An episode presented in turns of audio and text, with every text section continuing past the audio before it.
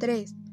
Para danielchoy99.gmail.com La verdad es que nunca pensé que conseguiría tu email solo con hacer unas cuantas búsquedas, algunas mentiras, violación de contrato y empleo temporal.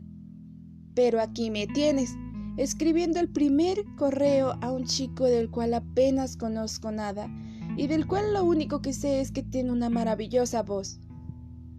Dime, ¿cómo es que un extraño me hizo rebuscar una canción por más de 24 horas?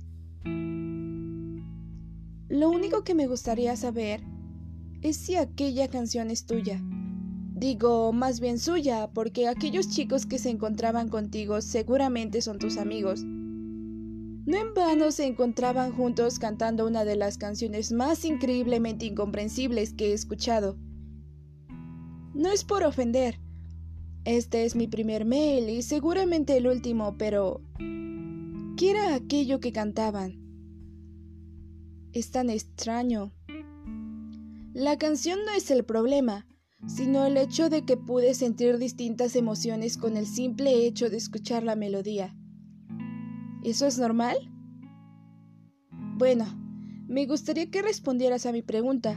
Después de todo, te veías como un tipo educado. Hola, por cierto. Atentamente, L.A.